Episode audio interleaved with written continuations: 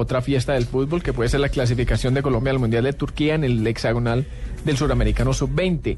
Jugamos contra Perú. Colombia ha enfrentado a los equipos que no conocía en las primeras tres fechas del hexagonal final. Hablamos de Ecuador, Uruguay y Perú, que no los tuvo en la fase de grupos. Después de enfrentarlos tendrá que volverse a ver con Chile y Paraguay. Un empate nos da el tiquete al Mundial de Turquía, una victoria, ¿por qué no?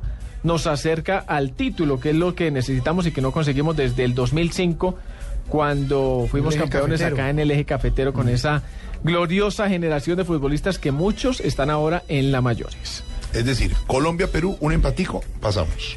En el Mundial.